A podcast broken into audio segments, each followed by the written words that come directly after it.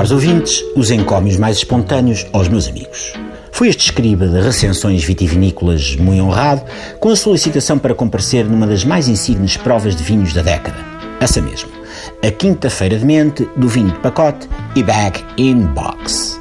Lá me desloquei, por meios motorizados próprios, a Alfândega da Gorda, a simpática terriola onde se localiza a fábrica empacotadora Pimenta e Filhos e Netos e um gás Torres Novas Limitada.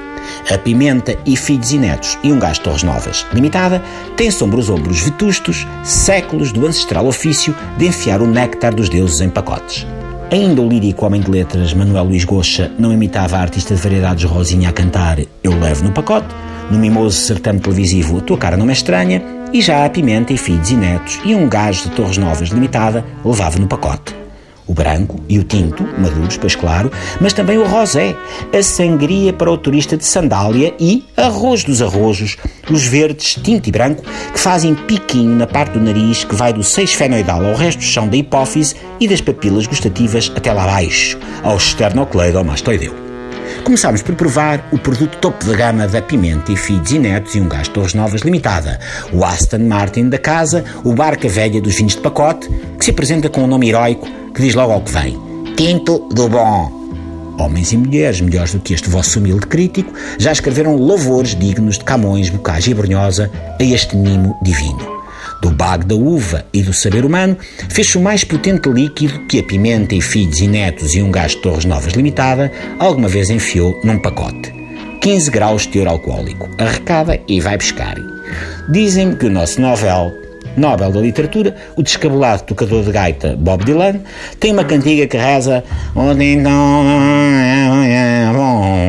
é Baggin Max tem cinco linhas, manchado de penói, ai manchado, ai manchado, ai manchado todo de penói, nem que fosse 20 hectolitros.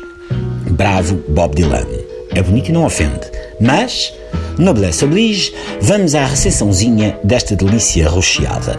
O tinto bom não indica ano de colheita, nem as castas de uvinhas que lhe deram origem, nem a região de onde provém.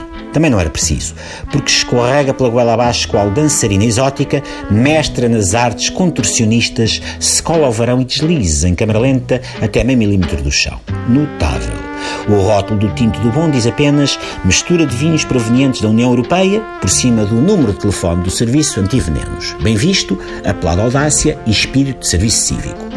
Bebidos três penaltis de tinto do bom, fica um final sedoso, com notas de uva, gengibre, frutos silvestres, tabaco e um sabor alumínio do revestimento interior do pacote, que só passa depois de lavarmos os dentes. Um triunfo.